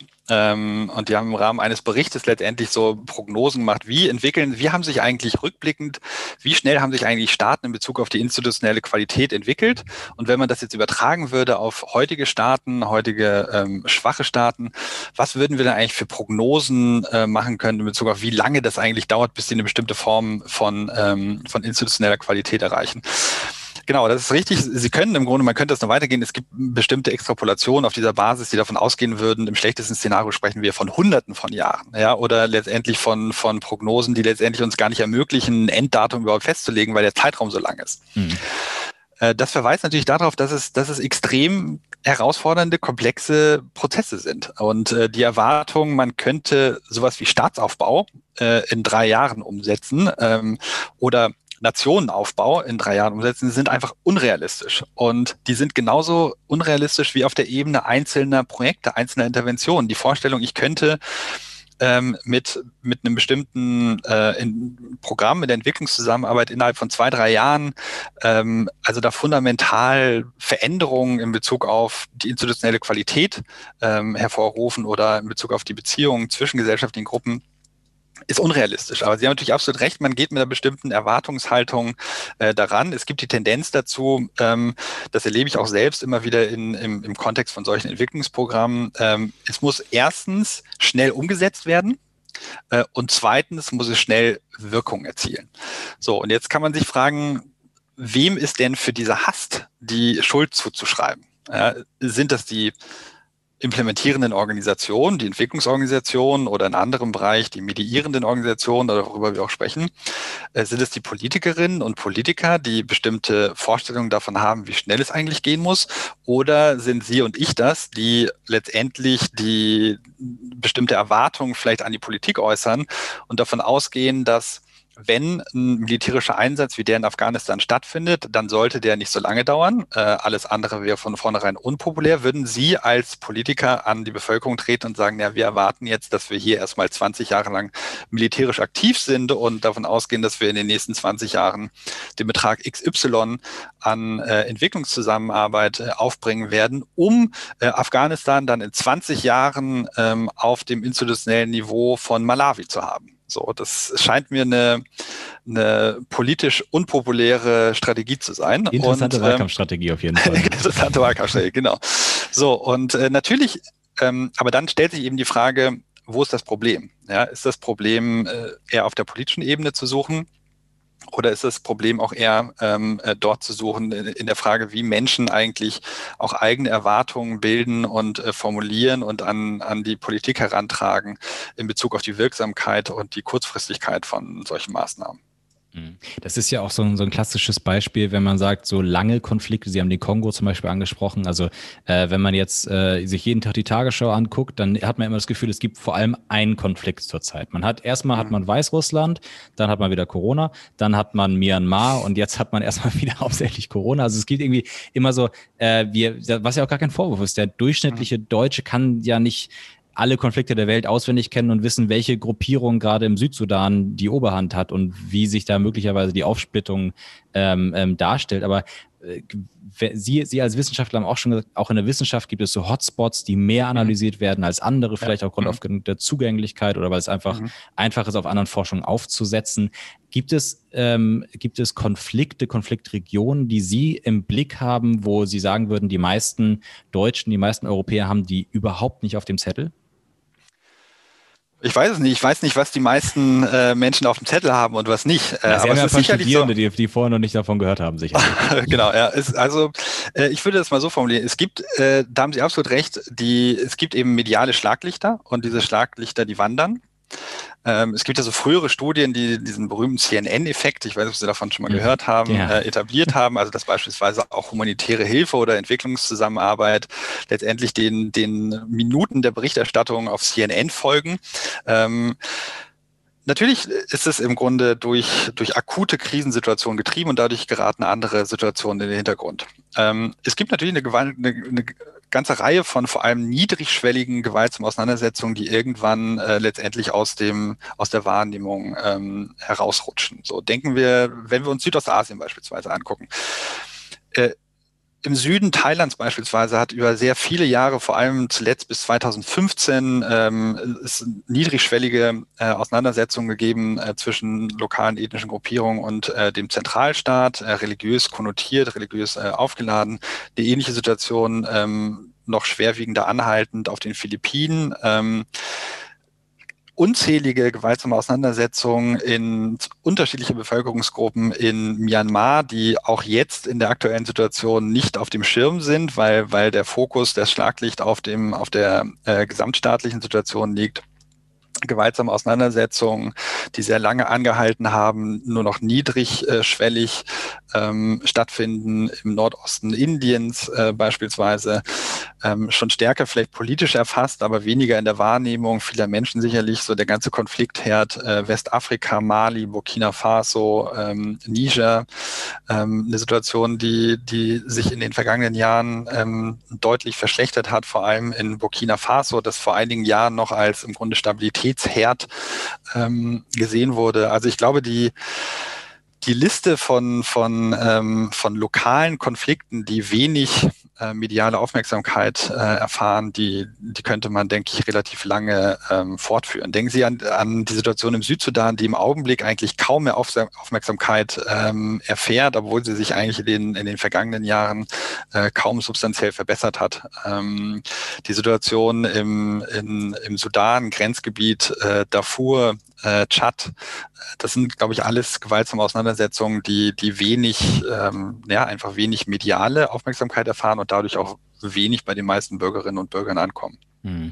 Gleich, Gleiches gilt ja eigentlich auch für, für die Erwartung von Konflikten. Also wir hören ja äh, mindestens einmal im Jahr ist ja ein ganz großes Thema äh, Nordkorea oder man hört wieder was zu Taiwan, zum südchinesischen Meer. Das heißt, wir haben ja auch so ge gewisse potenzielle Konfliktherde, die äh, im medialen Schlaglicht wie sie sind, sind. Und dann andererseits, ich glaube, der durchschnittliche Laie, inklusive mir, war mehr als überrascht, als dann auf einmal in der Ukraine ein Bürgerkrieg ausgebrochen mhm. ist. Das heißt, auch da ja wieder ich würde jetzt wieder zu, zu unserem Gespräch vom Anfang quasi zurückkommen und sagen, es ist einfach extrem schwer vorherzusagen, wie Menschen auf Situationen reagieren. Vielleicht widersprechen Sie mir, würden Sie sagen, dass die Wissenschaft im Schnitt schon besser daran, daran ist, äh, vorherzusagen, wo die nächsten Konfliktherde aufflammen? Ich würde gerne Ja sagen. ähm, die, es ist ja so, also, oder ich würde vielleicht wieder zweigeteilt antworten.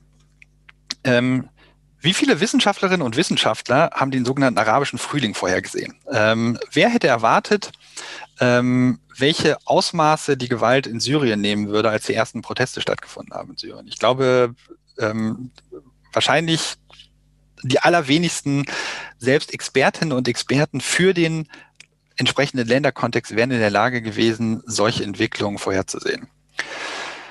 Ich glaube wirklich im Einzelfall äh, vorauszusagen, wie sich ein Land entwickelt, ist tatsächlich extrem schwer. Äh, gleichzeitig ist es so, dass wir mit, mit der zunehmenden Verfügbarkeit, äh, Stichwort Big Data äh, und ähm, technologischen Entwicklungen, äh, automatisierten äh, Analysen von großen Datenmengen schon ähm, in der Lage sind, besser ähm, vorherzusagen, wo in welchen Regionen bestimmte Risiken gewaltsamen Auseinandersetzungen in Zukunft besonders hoch oder weniger hoch äh, ausgeprägt sind.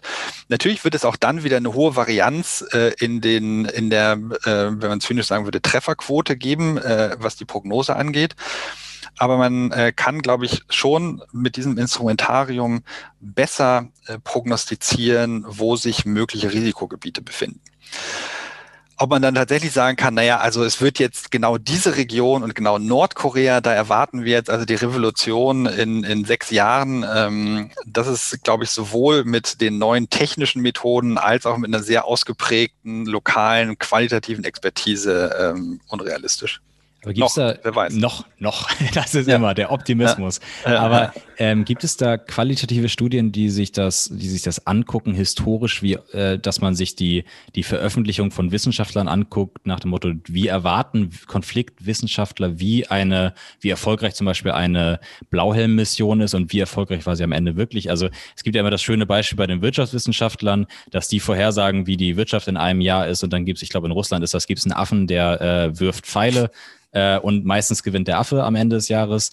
Ähm, und wenn wir jetzt mal sagen würden, okay, über Blauhelm-Missionen entscheidet, glaube ich, der Sicherheitsrat oder die UN-Vollversammlung, wenn wir jetzt sagen würden, okay, wir nehmen immer wenn so eine Entscheidung fällt, setzen wir daneben einen wissenschaftlichen Beirat und der sagt, ist das eine gute Idee oder ist das keine gute Idee? Und dann guckt man zehn Jahre später zurück und guckt, wer von beiden recht gehabt hätte. Glauben Sie, die Wissenschaft wäre zumindest da über 50 Prozent? Ich weiß nicht, ob über 50 Prozent, aber ich würde sagen, dass es sicherlich nicht schaden könnte. Ja, ähm, also ich glaube, die Gut, ich bin, Sie können sich vorstellen, dass meine, dass ich nicht ganz neutral auf die Frage antworte, ja, aber ich würde schon davon ausgehen, ähm, dass es sinnvoll ist, es gibt einfach bestimmte wissenschaftliche Befunde, die sehr stark etabliert und sehr robust sind. Äh, und ich glaube, äh, häufig wäre es sinnvoll, natürlich gibt es bestimmte Situationen, das denken, sehen Sie in der aktuellen Pandemiesituation, da, da gibt es bestimmte wissenschaftliche Expertise, aber am Ende ist es auch wichtig, dass politische Entscheidungen getroffen werden, weil da auch Erwägungen mit einfließen, die jenseits äh, wissenschaftlicher äh, Analysen liegen. Und ich glaube, so würde ich es hier auch sehen. Ich glaube, eine stärkere Berücksichtigung von dem, was wir wissenschaftlich wissen, was, was der wissenschaftliche Wissensstand ist, äh, wäre sicherlich hilfreich. Am Ende bleibt es natürlich trotzdem eine politische Entscheidung.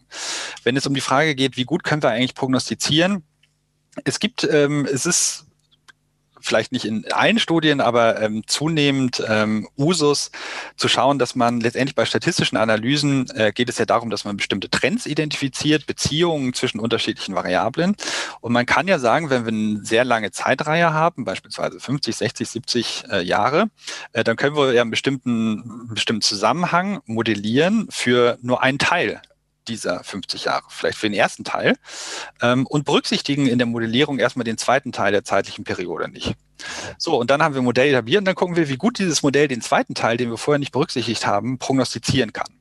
So, das heißt, damit prognostizieren wir nicht die Zukunft, weil das wäre auch im Grunde weniger hilfreich, weil dann müssen wir ganz lange warten, um zu schauen, im Grunde, wie gut unser Modell eigentlich ist.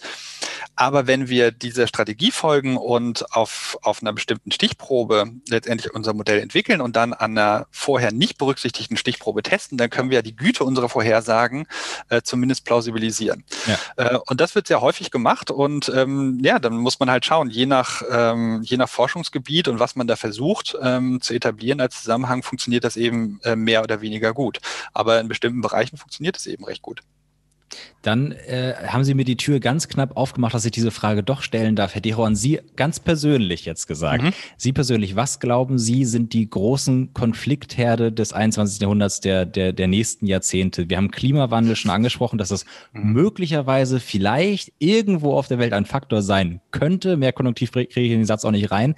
Was haben Sie noch auf dem Zettel, wo Sie sagen könnten, wo Sie sagen, oh, da sollten wir ein Auge drauf haben, das ist etwas, was in den nächsten Jahrzehnten ein Thema sein könnte, eine Region sein könnte, wo Sie sagen, seid nicht überrascht, wenn es am Ende da äh, schlecht wird? Mhm. Meinen Sie, also ich würde mich jetzt nicht auf Regionen festlegen wollen, sondern vielleicht eher auf Themen, ja? Gerne. Ähm, Sie haben ja beides in Ihrer Frage, das heißt, ich, ich, ich, ich antworte nicht ausweichend, wenn ich, konnte. genau, ja gut, äh, gut, Dankeschön. So, dann kann ich auch durchgehen.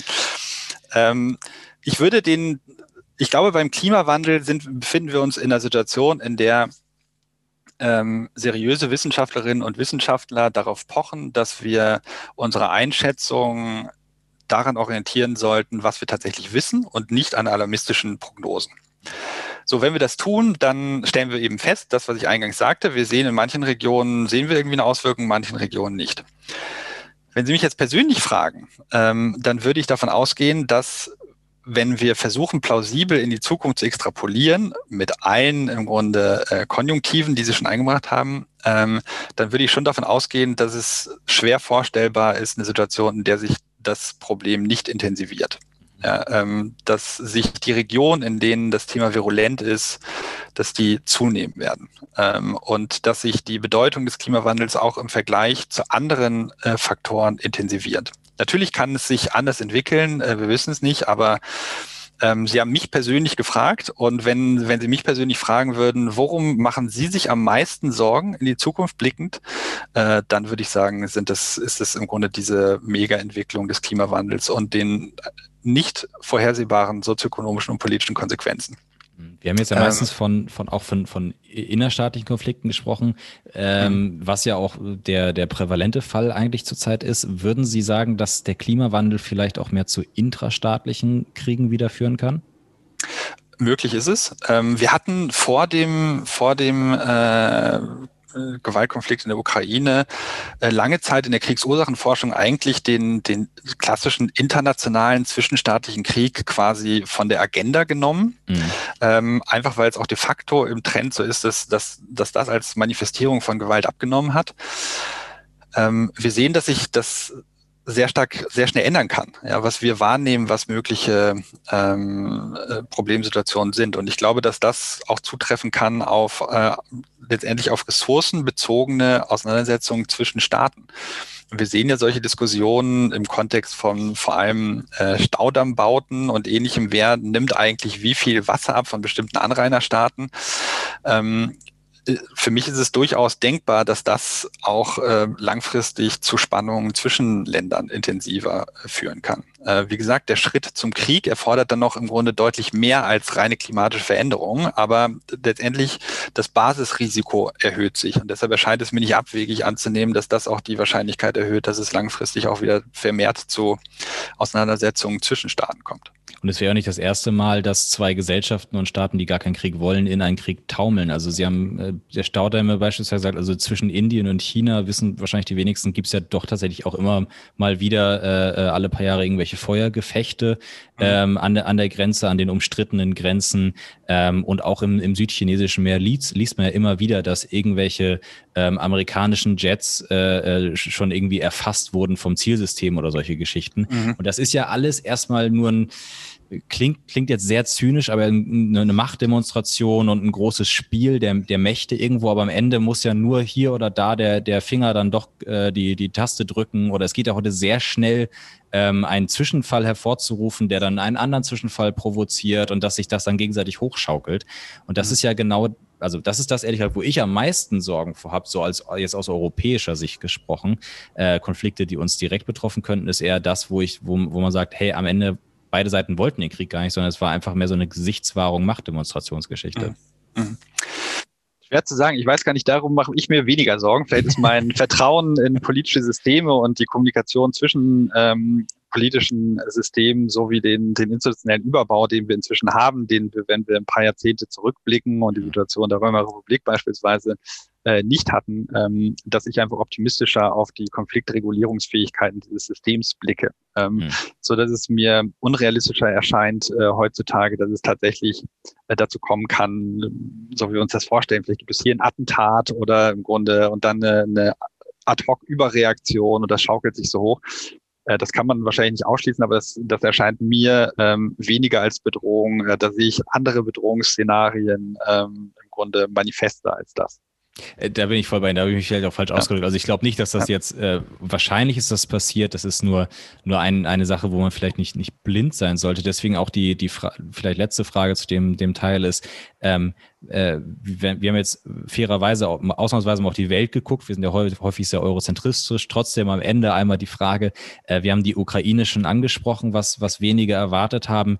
Sehen Sie erhöhtes Konfliktpotenzial in, in Europa äh, und in der EU in den nächsten Jahrzehnten durch gewisse Faktoren. Wir haben die Wiedererstarkung äh, rechter Strömungen, wir haben äh, auch in Europa den Klimawandel, äh, wir haben die Flüchtlingskrise. Würden Sie sagen, dass ein erhöhtes Risiko besteht? Ähm, schwer zu sagen. Äh, ich glaube eher in der Tendenz nicht. Ja, also ähm, auch da bin ich vielleicht übermäßig optimistisch, aber die Faktoren, die Sie gerade genannt haben, die erscheinen mir im europäischen Kontext nicht ähm, akut bedrohlich, was gesellschaftlichen Zusammenhalt angeht. Also äh, schon gar nicht die sogenannte Flüchtlingskrise, da erkenne ich kein, kein Potenzial für, für substanzielle gesellschaftliche ähm, Gewalt ist die, natürlich Konflikte. Konflikte sind alltäglicher Bestandteil einer Gesellschaft, aber nicht das Risiko von, von einem äh, Zusammenbruch sozialer Kohäsion und äh, gewaltsamen Auseinandersetzungen.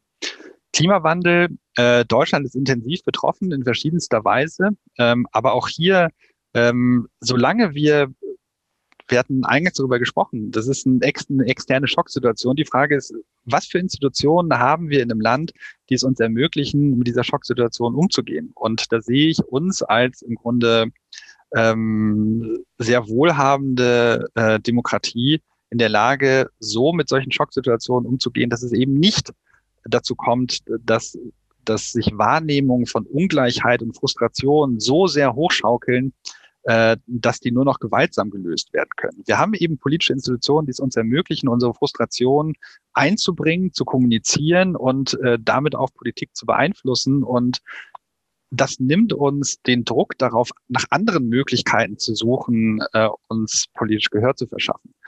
Ähm, von daher lässt sich das nicht ausschließen, dass, dass es vielleicht hier oder dort zu, zu lokalen äh, gewaltsamen Auseinandersetzungen kommt. Wer weiß, wie sich die äh, die Situation. Wir haben äh, intensive gewaltsame Demonstrationen gesehen, beispielsweise in Spanien. Ähm, mhm. Oder ähm, aktuell die Diskussion, sehen wir eigentlich eine Verschärfung der Konfliktsituation in Irland? Mhm. Ähm, ich glaube, die wie gesagt, hier geht es wieder um Prognosen. Prognostizieren kann ich nicht, ausschließen kann ich es nicht, aber ich sehe im Augenblick äh, nicht den Umgang oder die, die Entwicklung, die mich jetzt beunruhigen würden in Bezug auf, ähm, auf wirklich sozialen Zusammenhalt und äh, Gewalt. Äh, das heißt nicht, dass, dass es keine Herausforderungen sind. Und gerade im Grunde, wie gesagt, der Klimawandel, der mich persönlich äh, in Bezug auf die Konsequenzen sehr umtreibt. Ich habe drei kleine Kinder. Und natürlich stelle ich mir die Frage, was bedeutet das auch in Deutschland und in Europa langfristig, wenn sich diese Entwicklungen so fortsetzen. Aber da sind meine Sorgen nicht auf Gewalt fokussiert, sondern da, da geht es eben um andere Fragen, wie, wie sieht die Welt aus, wie sie sich entwickelt äh, in, in unterschiedlichen Szenarien.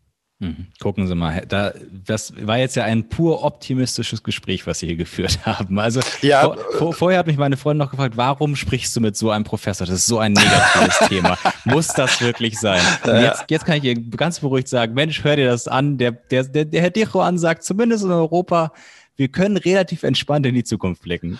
Ja, also jetzt, jetzt fühle ich mich so ein bisschen in so eine naive Richtung gerückt. Dem, das äh, Spaß, nein. Also, nein, ähm, genau. Ich glaube in, in Bezug auf, ich mache mir persönlich keine Sorgen um, um bevorstehende Gewaltkonflikte innerhalb Europas. Ich glaube, so würde ich es äh, zusammenfassen. Vielleicht rührt mein äh, Optimismus auch durch mein, ähm, wie Ihnen aufgefallen ist, konsequentes Ausweichen zu politischen Fragen her. Aber Sie beschäftigen sich ja nun mal hauptberuflich mit Konflikten. Deswegen als abschließende Frage, haben Sie eigentlich manchmal genug davon und sagen, Mensch, ich würde lieber die, die äh, Bienen und die Blümchen studieren, anstatt schon wieder irgendwelche Konfliktregionen?